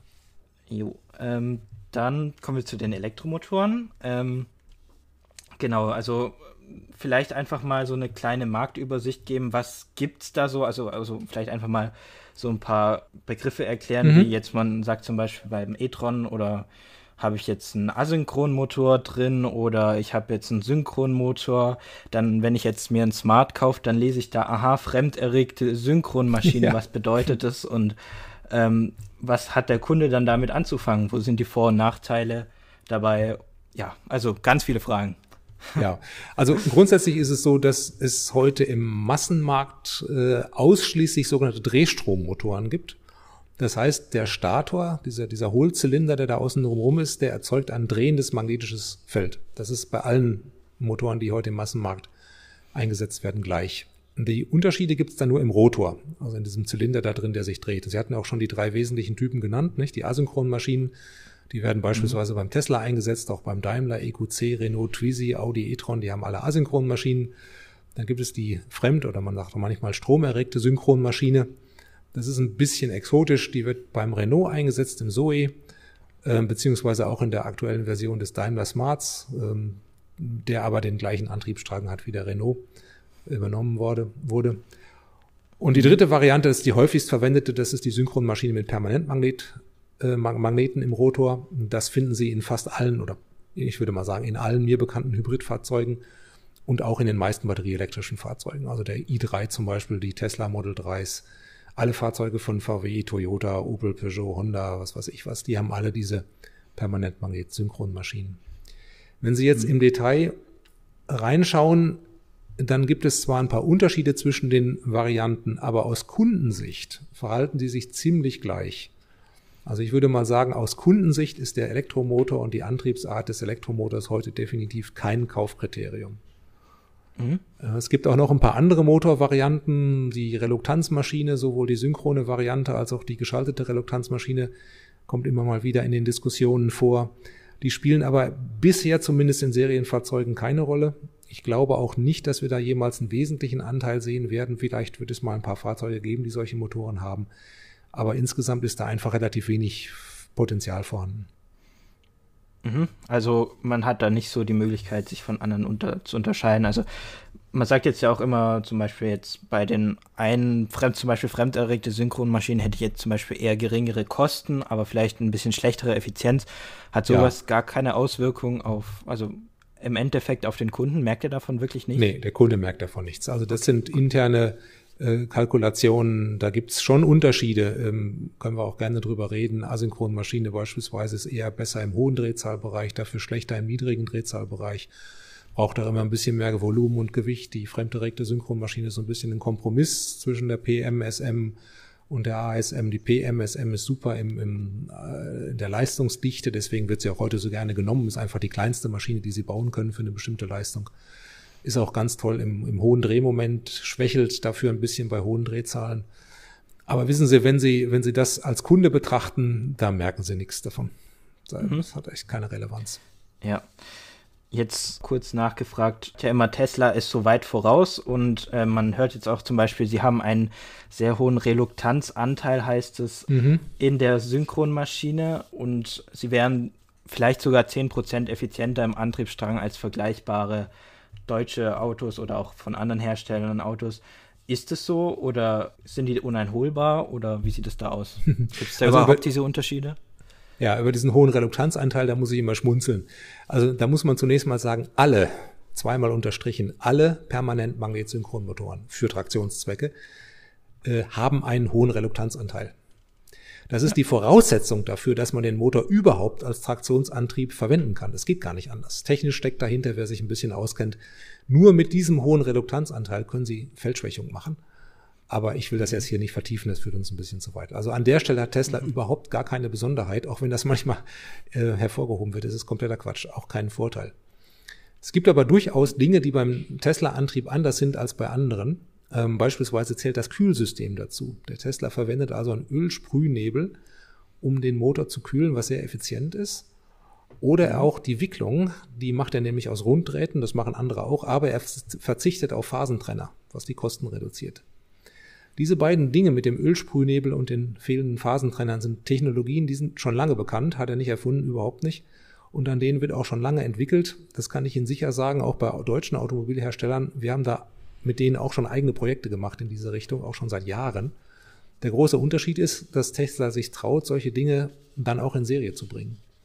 Und die deutschen Hersteller sind eher vorsichtiger. Ich erinnere mich sehr lebhaft, das hat jetzt mit dem Motor nichts zu tun, aber mit der Batterie vom Tesla, als damals ein großer süddeutscher Hersteller vor etwa sieben, acht Jahren mit seinem Fahrzeug auf den Markt kam, ähm, da haben also verschiedene Vertreter von diesem Hersteller geschimpft und erstmal erklärt, dass ihre Batterie tausendmal besser ist als die vom Tesla, die wird sowieso nur abbrennen und dauernd kaputt gehen und so weiter und so fort. Und wenn Sie heute mal schauen, dann stellen Sie zwei Dinge fest, nämlich erstens, der Tesla hat überhaupt gar keine Qualitätsprobleme mit seiner Batterie, ganz und gar nicht. Mhm. Und zweitens, der Tesla hat mit seiner Batterie heute mit großem Abstand die beste Energiedichte. Äh, das will ich hier gar nicht nennen, wie weit der vorne ist. Das sind nicht zehn Prozent, das ist wesentlich mehr. Ja, also da müssen sie ein bisschen vorsichtig sein. Also auch dieses kompromisslose Chassis-Design vom Tesla ist ein zweiter Punkt, wo der Vorteile hat. Kompromisslos konsequent für elektrische Antriebsstränge. Da wird nicht rumgeeiert mit, äh, ich habe da noch einen Mitteltunnel drin, weil ich ja das gleiche Chassis auch verwende für einen Verbrenner mit Hinterradantrieb. Sowas gibt's da überhaupt nicht. Deswegen haben die Fahrzeuge sehr viel Innenraum. Dann kommt die Ladetechnik dazu. Das werden wir auch gleich noch ein bisschen wahrscheinlich vertiefen. Ähm, beim Tesla super ja. einfach zu bedienen. Sie fahren hin, stecken rein und fertig. Das kann heute kein anderer. Wird dran entwickelt, aber kann noch kein anderer. Dann mhm. kommt da sicher auch teilweise die Software noch ins Spiel. Ich muss aber ehrlich sagen, da kommen wir wieder zu so einer Sache, wo ich nicht überzeugt bin. Also man redet ja viel von der Überlegenheit von diesem Tesla Autopiloten. Ähm, die sehe ich nicht. Ich glaube, dass da die Deutschen mindestens gleich gut sind. Aber was mich beim Tesla auch immer beeindruckt, vielleicht sollte man das noch sagen, wenn wir das Tesla Thema Tesla hier haben, was ich persönlich am eindrucksvollsten finde, das ist die Praxistauglichkeit von diesen Fahrzeugen. Ja. Die integrieren sich einfach völlig unaufgeregt in den Alltag. Die schreien nicht, ich bin etwas Besonderes, äh, schau, ich bin ein Elektroauto, sondern die sagen einfach, fahr mich, fahr mit mir, passt schon. Kein Problem, hast keinen Stress mit mir. Und das finde ich eigentlich am interessantesten an den Tesla-Fahrzeugen aus Kundensicht. Völlig stressfreies Elektrofahren. Jawohl. Okay. Ja. Das klingt ja jetzt schon, schon so, dass sich da Tesla auch aus einer technologischen Sicht sehr vom Massenmarkt eben absetzt. Ähm, ja, das tun sie. Ja, Gibt es aber dennoch andere Entwicklungsbereiche, wo, wo, wo Platz für disruptive Entwicklungen ja gibt, wo es da ja so Platz gibt? Ja, also disruptive Entwicklung würde ich sagen am ehesten bei der Batterie. Also bei, bei dem Antriebsstrang, den wir ja gerade so ein bisschen hatten, ähm, sehe ich da wenig. Das wird alles evolutionär weiterentwickelt. Das sind viele Dinge, die intern laufen. Man guckt gerade sehr intensiv auf das Thema Fertigungstechnik, automatisierte Fertigung. Da läuft ganz viel auch nochmal Energiedichte von Motoren steigern durch höhere Drehzahlen, durch höhere Ausnutzung. Da läuft auch ganz viel. Das sind aber keine disruptiven Dinge. Das sind evolutionäre Weiterentwicklungen. Die sind wichtig, um den elektrischen Antriebsstrang preiswerter zu machen. Aber die wirklich wesentlichen kriegsentscheidenden Dinge, die passieren, glaube ich, bei der Batterie in den nächsten Jahren. Ja, dann kommen wir auch gleich zur Batterie. Nämlich wollten wir da gerne wissen, was tut sich denn da so in der Zellchemie? Welches Potenzial gibt es noch bei Lithium-Ionen? Was ist mit der Feststoffbatterie? Mhm. Ähm, fahren wir irgendwann mit der Lithium-Luft-Batterie? Gibt es noch irgendwelche anderen Zellchemien, die wir auf dem Schirm haben müssen? Wie sieht es da aus?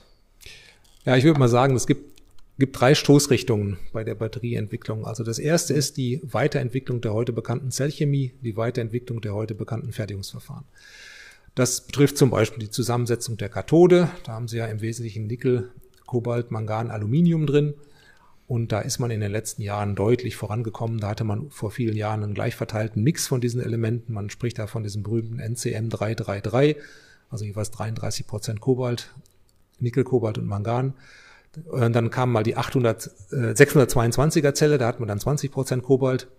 Äh, mittlerweile ist Tesla schon bei der 811er Zelle angekommen, also 10% Kobalt. Ähm, Tesla verspricht sogar in Zukunft in der nächsten Zellgeneration wollen sie überhaupt kein Kobalt mehr drin haben. Andere sind mhm. noch nicht ganz so weit, also da passiert recht viel. Im Bereich der Anode wird auch weiterentwickelt. Da wurde ja bisher reines Graphit eingesetzt. Das wird jetzt zusätzlich oder zunehmend mit Silizium versetzt, um die Kapazität zu erhöhen. Das Problem dabei ist so ein bisschen die ähm, mechanische Stabilität, die Ausdehnung. Silizium atmet also sozusagen, wenn da Lithium-Ionen ein- und ausgelagert werden. Das muss man in den Griff bekommen. Dann werden die Herstellverfahren immer weiter verfeinert, damit die Schichten gleichmäßiger und dünner gefertigt werden können. Ich denke, dass da noch einiges Potenzial äh, drinne ist. Wenn man optimistisch ist, würde man vielleicht sagen, eine Steigerung der Energiedichte Richtung 50 Prozent gegenüber dem Stand, den wir heute haben in den nächsten paar Jahren, ist da durchaus irgendwie noch am Horizont sichtbar, ganz vorsichtig formuliert. Mhm. Das so, heißt dann, dann auch bei der Reichweite so viel oder nicht? Ja, das so ist dann auch die Reichweite. 50 Prozent mehr bei gleichem Batteriegewicht, gleichem Volumen ist möglich. So, die zweite Stoßrichtung, das ist, was Sie schon ansprachen, Festkörperbatterie. Was wird da gemacht? Da wird also diese, dieser Elektrolyt, der heute ja irgendwie gelartig flüssig ist, der wird durch einen Festkörper ersetzt. Und das hat diverse Vorteile. Da kann man also bestimmte Alterungsmechanismen, die wir heute noch haben, kann man damit stoppen. Äh, die Zelle wird auch zumindest in der Theorie zuverlässiger. Sie ist vor allem viel schneller zu laden mit viel höheren Ladeströmen. Und man kann auch die Spannung erhöhen, ähm, weil nämlich der Elektrolyt heute eine wesentliche Grenze darstellt für die Zellspannung und damit kann man dann wiederum die Kapazität steigern. Großes Problem, diese Zellen sind heute noch nicht serienreif. Es gibt da einige Herausforderungen, die noch gelöst werden müssen. Beispielsweise die widerstandsarme Anbindung von diesem Festkörper an Anode und Kathode, das ist noch nicht endgültig gelöst. Da gibt es diverse interessante Ideen. Ich will mal sagen, wenn man so liest, was da veröffentlicht wird von den großen Batterieherstellern, kann man vielleicht damit rechnen, dass wir so in fünf Jahren die ersten Zellen sehen mit Festkörperelektrolyten im Auto. Mhm. Und wenn das mal funktioniert, dann würde ich sagen mittelfristig, aber das ist mit sehr viel Fragezeichen kann man vielleicht hoffen, dass man den heutige Energiedichte verdoppelt oder so. Also die Samsung hat jetzt kürzlich vorgestellt, Zellen ähm, für 800 Kilometer Reichweite, Festkörperzellen, allerdings mhm. noch nicht in der Serie, sondern auch noch wiederum im Forschungsstand. Aber sie sind relativ zuversichtlich, dass sie das demnächst in Serie kriegen. Mhm. So, und dann gibt's noch eine dritte, lassen Sie mich das noch kurz, äh, vielleicht um das vollständig zu machen, dritte Forschungsrichtung. Ja. Das ist genau das Thema andere Materialien. Ne? Dazu gehört dann die von Ihnen erwähnte Lithium-Luftbatterie, Lithium-Schwefel-Batterie. Man denkt auch drüber nach, Lithium komplett zu ersetzen durch ganz andere Stoffe, beispielsweise Magnesium. Da spricht man dann von Post-Lithium-Batterien, also Batterien nach dem Lithium-Zeitalter. Dazu gibt's hier eine ganz interessante, ähm, ganz interessantes Projekt, ein großes Projekt von meinen Kollegen hier am KIT aus der Batterieforschung. Ob das aber jemals in Massenproduktion geht, welches Potenzial da noch drin steht, das ist im Moment wirklich offen, das ist weit in der Forschung. Man konzentriert sich da auch teilweise mehr auf Kosten und auf die Rohstoffe äh, als auf das Thema Energiedichte. Das ist gar nicht notwendigerweise eine Forschung in Richtung Autobatterie, sondern mehr eine Forschung in Richtung Heimspeicherbatterie oder Großenergie, Großspeicherbatterien. So Redox Flow zum Beispiel auch, ne? Das ist noch wieder was ganz anderes. Ja, ja genau. ja, genau. Das hat nichts mit Auto zu tun. Gut. Nein, ganz sicher ähm, Dann noch zur Batterie, welches Potenzial steckt da in gutem Thermomanagement? Wir hatten es gerade schon von Tesla, dass da einiges passiert. Ähm, gerade im Hinblick auch, äh, was passiert da mit der Ladeleistung, könnte die da nicht auch noch deutlich steigen? Kommt es da nicht vor allem auf die auf Temperatur in der Batterie an? Und wenn man jetzt schon bei Kühlsystemen ist, das kennen wir ja auch schon, Verbrennern, könnte da nicht auch eine Stärke bei den deutschen Herstellern sein? Ja, also ich glaube, das Thermomanagement ist wichtig, äh, wird aber ganz gut beherrscht. Es gibt, das wissen Sie wahrscheinlich, ein paar wenige Elektroautos, die noch mit Luftkühlung daherkommen. Wird auch immer wieder stark kritisiert, äh, weil dann genau die Ladeleistung eingeschränkt ist. Aber wenn das Thermomanagement einigermaßen im Griff ist, ähm, dann ist es definitiv nicht die Temperatur, die in die Ladeleistung begrenzt, sondern das sind die internen Prozesse, die in der Batterie stattfinden. Also da sehe ich nicht so sehr das Potenzial, äh, für die Zukunft, ähm, da ist dann eher die Festkörperbatterie das, die, der Hebel, den man da hätte. Mhm. Und ich glaube deswegen. Das ist sozusagen auch, einfach ein Must-Have. Es ist ein Must-Have, ja. Es ist, sie müssen ja. das machen, sie müssen das gut machen, aber man kann das auch machen. Das ist jetzt nichts, äh, ist keine Rocket Science an der Stelle. Ne? Ja. Und es ist auch nicht so, dass ich glaube, dass das eine wesentliche Stärke für die deutschen Automobilhersteller ist. Ich glaube, die Stärke von den Deutschen, die Differenzierung von den deutschen Herstellern ist mehr ja klassische Themen wie Innendesign, Außenraumdesign, Fahrwerk, Markenimage, Qualität. Das bleibt ja bestehen. Aber ich befürchte allerdings auch eines, das muss man ganz klar sagen, ein wesentliches äh, Differenzierungskriterium in Zukunft wird die Batterie sein. Und da haben wir kräftig geschlafen in Deutschland. Das ist ziemlich schade. Ja, da hat die deutsche Industrie den Zug verpasst dann Thema Batterie abgehakt oder hätten Sie noch einen Punkt, den Sie loswerden wollen? Nö, aus meiner Sicht okay. ist es Gut. Ähm, dann kommen wir zur Leistungselektronik oder dem Inverter, Wechselrichter, wie auch immer. Können Sie mal kurz erklären, weil ich denke, das ist ganz vielen Was nicht macht, klar, dass es ja. da überhaupt so ein Ding gibt. Was macht dieses Ding und gibt es da auch wesentliche Unterscheidungsmerkmale? Tut sich da was? Hm, ja, ja, also was macht das? Ist eigentlich relativ einfach. Wir haben ja von der Batterie eine Gleichspannung oder auch von der Brennstoffzelle eine Gleichspannung, die da kommt. Und wir brauchen ja im Motor drei Wechselspannungen. Also das, was man auch klassisch zu Hause von seinem Drehstromanschluss kennt. Das heißt, ich brauche drei Wechselspannungen mit variabler Spannung. Die muss man einstellen können und mit variabler Frequenz. Ähm, und das macht genau dieser Wechselrichter. Der ist dafür da. So, was tut sich da? Wir haben da im Moment einen Technologiewechsel, der sich, sagen wir mal, vorsichtig ankündigt. Wir hatten in den vergangenen Jahren, Jahrzehnten ähm, Bauelemente, Leistungshalbleiter aus Silizium. Die mhm. berühmten IGBTs, Insulated Gate Bipolar Transistoren, müssen wir jetzt nicht drauf eingehen. Und langsam aber sicher geht man dazu über, den Technologiesprung zu machen auf Silizium-Carbid-Halbleiter, SiC-Halbleiter. Das sind dann auch keine IGBTs mehr, sondern MOSFETs. Das ist eine neue Technologie, die ermöglicht es, sehr viel verlustärmer zu schalten. Was bedeutet, ich kann erstmal ein bisschen Wirkungsgrad sparen, das ist schon mal gut. Und ich kann auch schneller takten, das ist ebenfalls ganz gut, weil auf diese Weise dann äh, Geräusche, beispielsweise das Pfeifen, was man bei manchen Fahrzeugen hört, äh, niedriger wird. Also das ist jetzt, ähm, sagen wir mal ganz vorsichtig, das kommt jetzt so langsam. Es gibt ein paar erste Hersteller, die das schon einsetzen in Serie. Da ist wieder der berühmte Tesla zu nennen. Bei dem gibt es das teilweise auch, nicht in allen Autos, nicht in allen Anwendung, aber teilweise setzt er da schon ein, aber da kommen jetzt eine ganze Reihe von Herstellern. Okay, ähm, sehen Sie das hier eher so wie beim Motor, dass da keine wesentlichen Unterschiede für den Kunden bemerkbar ja. sind oder so eher so wie bei der Batterie, dass man da ja, nee, sich stark differenzieren kann? Das werden Sie nicht merken als Kunde. Das wird, das wird man dadurch merken, dass die Leistungselektronik noch mal ein Stück kleiner wird die Hersteller werden es merken dadurch, dass es zumindest langfristig, im Moment ist der gegenteilige Effekt zu bemerken, weil es neu ist, aber langfristig wird es auch preiswerter werden können.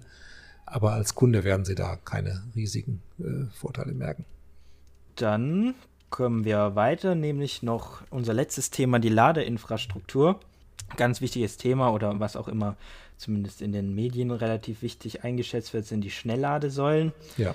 Da gibt es jetzt immer höhere Ladeleistungen, die da gerade eben an der Autobahn benutzt werden können. Die äh, schnellsten Schnellladesäulen mit dem CCS-Standard, den wir hier in Europa haben, sollen bis zu 350 kW Ladeleistung ermöglichen. Dann gibt es einen japanischen Standard, der Chademo heißt der. Kurz gesagt, da sollen in der, ich glaube, dritten Version ist es bald 500 Kilowatt möglich sein, Ladeleistung. Äh, wo ist da das Ende? Wann macht es überhaupt noch Sinn? Ist sowas überhaupt irgendwie war noch mit Lithium im Pkw darstellbar? Ich meine, im Moment haben wir noch kein Auto, das ansatzweise an die 350 kW kommt. Warum soll ich mich da mit 500 kW beschäftigen? Und wenn man jetzt einen anderen Bereich betrachtet, nämlich die LKW, oder ja, ist es da nicht vielleicht sogar zu wenig, weil wenn ich so eine große Batterie lade, dann verteilt sich das natürlich auch auf die Zellen, die Ladeleistung, und dann könnte ich vielleicht auch ein bisschen schneller laden. Ist es also für den Fernverkehr nicht sogar ein bisschen zu wenig? Ja, fangen wir mal mit den PKWs vielleicht an. Also ich glaube, ja. das hatte ich vorhin schon mal gesagt, nicht, dass wir breitflächig mehr als 200 kW Ladeleistung brauchen. Und ich war auch persönlich eine ganze Zeit lang sehr gegen dieses Thema 350 kW eingestellt. Ich habe meine Meinung da etwas geändert und sage heute, das ist zwar ein Show-Effekt, 350 oder 500 kW, ähm, das sind Show-Effekte, aber man braucht das möglicherweise tatsächlich einfach, äh, um Zweifler zu überzeugen. Es gibt tatsächlich Menschen, die sagen, ich muss aber unbedingt, ich habe also auch so einen Menschen in meiner Verwandtschaft, ich kann kein Elektroauto kaufen, weil ich muss 1000 Kilometer am Stück fahren, dann muss ich fünf Minuten höchstens an der Tankstelle stehen und dann muss ich die nächsten 1000 Kilometer fahren. Ich halte das für einen Grund furchtbaren Blödsinn. Aber da können Sie dann argumentieren äh, mit dem 500 kW Laden und äh, ja gut, sei es drum. Also äh, in der Übergangszeit vermutlich durchaus nützlich, sowas zu haben. Ähm, jetzt kommen wir mal zu dem zweiten Thema, äh, batterieelektrische Fernbusse oder LKWs. Da haben Sie schon richtigerweise gesagt, ist das alles viel zu wenig. Und da werden ja auch neue Ladestandards im Moment entwickelt. Es gibt äh, schon diverse mhm. Feldversuche, das wissen Sie vielleicht mit bis zu 600 kW Ladeleistung. ABB hat solche Anlagen schon im Feld und probiert das aus. In Bern in der Schweiz gibt es eine Linie der Elektrobussen, die haben äh, an den Endhaltestellen 450 kW Lader. Das ist jetzt noch nicht so viel, aber immerhin funktionieren die schon und die fahren auch schon seit anderthalb Jahren damit. Und tatsächlich, glauben Sie es oder nicht, man arbeitet heute an Ladestandards für LKWs mit Spitzenleistungen. Da wird jetzt im Moment 4,5 Megawatt diskutiert. ja. Da können Sie dann in 20 Minuten äh, effektiv 400 Kilowattstunden nachladen. Das ist natürlich eine Ladekurve, also diese 4,5 Megawatt ist dann nur kurzzeitig in der Spitze. Das heißt also, dann haben Sie bei so einem Schwerlast-LKW in 20 Minuten die nächsten 400 äh, oder 500 Kilometer Reichweite geladen. Da machen wir sogar mit ein bisschen mein Kollege Hiller hier am ETI, ähm, der ist selber an der Vorbereitung für so ein Projekt beteiligt. Cool, okay kommen wir nochmal von diesen ganz abartigen Ladeleistungen zu dem, was der ja. Kunde eigentlich braucht, nämlich einfach die Möglichkeit, zu Hause oder beim Arbeitsplatz zu laden. Und da gibt es eine ganz tolle Möglichkeit. Ich darf, denke, ich darf jetzt mal kurz die Firma Ubitricity erwähnen, die da eine Möglichkeit vorgestellt haben, dass man an Straßenlaternen im Prinzip Wallboxen oder eigentlich äh, einfach nur einen Ladestecker anbringt. Und so wäre es möglich, eigentlich relativ günstig, äh, mit relativ kleinen Investitionskosten, ganz viele Möglichkeiten zum Laden zu bieten. Warum ist das noch nicht längst geschehen? Weil die Technik ist ja an sich erstmal nicht so kompliziert, oder? Nee, genau. Also da muss ich auch wirklich sagen, das finde ich ein ganz tolles Projekt. Das beobachte ich auch schon länger und äh, habe das auch schon selber häufig formuliert, dass wir das unbedingt brauchen. Wir brauchen an jeder Straßenlaterne ein oder zwei solcher Lader. Das ist ein, äh, eine sehr, sehr einfache Sache, wie Sie es richtigerweise sagen. Sie machen da im Prinzip nur einen äh, relativ speziellen Stecker dran, haben dann diese Ladekabel und die machen die ganze Kommunikation. Ähm, gerade in den, diesen Speckgürteln der Städte, nicht, da wo sie die ganzen Mietshäuser haben, wo sie auch diese großen Hochhäuser mit Eigentumswohnungen haben, da können die Leute heute nicht vernünftig laden und das müssen wir unbedingt ändern. Und da braucht man auch gar nicht viel Ladeleistung. Die Autos stehen ja sowieso die ganze Nacht. Also einphasig 16 Ampere, das können Sie im Grunde genommen äh, bei den meisten Laternen problemlos abzapfen. Das sind dann irgendwie 3,7 kW. Das reicht da völlig aus. Also das ist echt ein politisches, politisches Thema. Äh, man muss das wollen. Mhm. Und ich kann da nur sagen, Leute, macht ja. es doch endlich. Fehlt es da vielleicht auch an Unternehmen, die sowas einfach durchziehen? Ja, aber sie können das ja nicht ohne Zustimmung der Stadt an den, an den Laternen ja. anbauen, ja. Klar, ja. ja. ja. Dann, die haben auch einen relativ tollen Ansatz, dass man eben, was ja relativ teuer ist, an der Wallbox oder auch an der Ladesäule, ist eben, dass dann ein Stromzähler drin sein muss, der geeicht ist. Genau. Ähm, warum wird es immer so gebaut, dass der Stromzähler an der Ladesäule ist, die dann relativ teuer wird, wenn ich doch im E-Auto eigentlich schon die Möglichkeit hätte, weil ich ja ohnehin da zählen muss, wie viel Strom wird in meine Batterie geschoben, warum kann ich da nicht einfach zählen, wie viel mhm. ähm, ja, Leistung ankommt oder wie viel Strom ankommt? Und ja, das könnten, da abrechnen. Könnten sie, ne? Ähm, mhm. Das Problem sind da die äh, Standards, also herstellerübergreifend verbindliche Standards und Normen, mhm. damit es alle auf die gleiche Weise machen. Ähm, da arbeitet man ein bisschen dran. Ich weiß aber nicht, ob man jetzt ganz konkret an dem Thema Stromzähler arbeitet, zumindest an dem mhm. Thema kontaktlose Kommunikation und Bezahldatenübermittlung. Daran zumindest arbeitet man. Das heißt, wie es ich fahre, bei Tesla zum Beispiel schon geht. Wie es bei Tesla zum Beispiel schon seit fünf Jahren oder zehn Jahren so ist, genau. Ja. Äh, das soll jetzt demnächst mit dem mit der Version 3 vom CCS-Standard rauskommen. Ähm, aber mit dem Stromzähler habe ich noch nicht gehört. Aber immerhin, es gibt ja diese Kabel mit integriertem Stromzähler schon mal. Das, das ist ja schon mal ein Anfang. Okay. Jawohl. Gut, dann war es das erstmal mit unserem Interview. Es hat uns sehr gefreut, dass Sie mitgemacht haben. Ich denke, wir werden auch viele tolle Einblicke ja, gerne. Vielen ja. Dank. Und dann würde ich einfach sagen, hören wir jetzt auf und ja, ciao. Ja, danke auch von mir. Ja, auch von mir. Äh, äh, vielen Dank, dass Sie sich Zeit genommen haben für uns und das war wirklich sehr spannend. äh, ich habe mich jetzt die letzten Fragen vielleicht ein bisschen zurückgehalten. Da habe ich jetzt dem Ingenieur von uns beiden so ein bisschen den Vorrang gelassen. Aber auch das war wirklich wieder sehr interessant zu hören. Also deswegen vielen, vielen Dank, dass Sie sich Zeit genommen haben. Hat uns sehr gefreut und auch von mir eben an unsere Hörerinnen und Hörer. Äh, tschüss.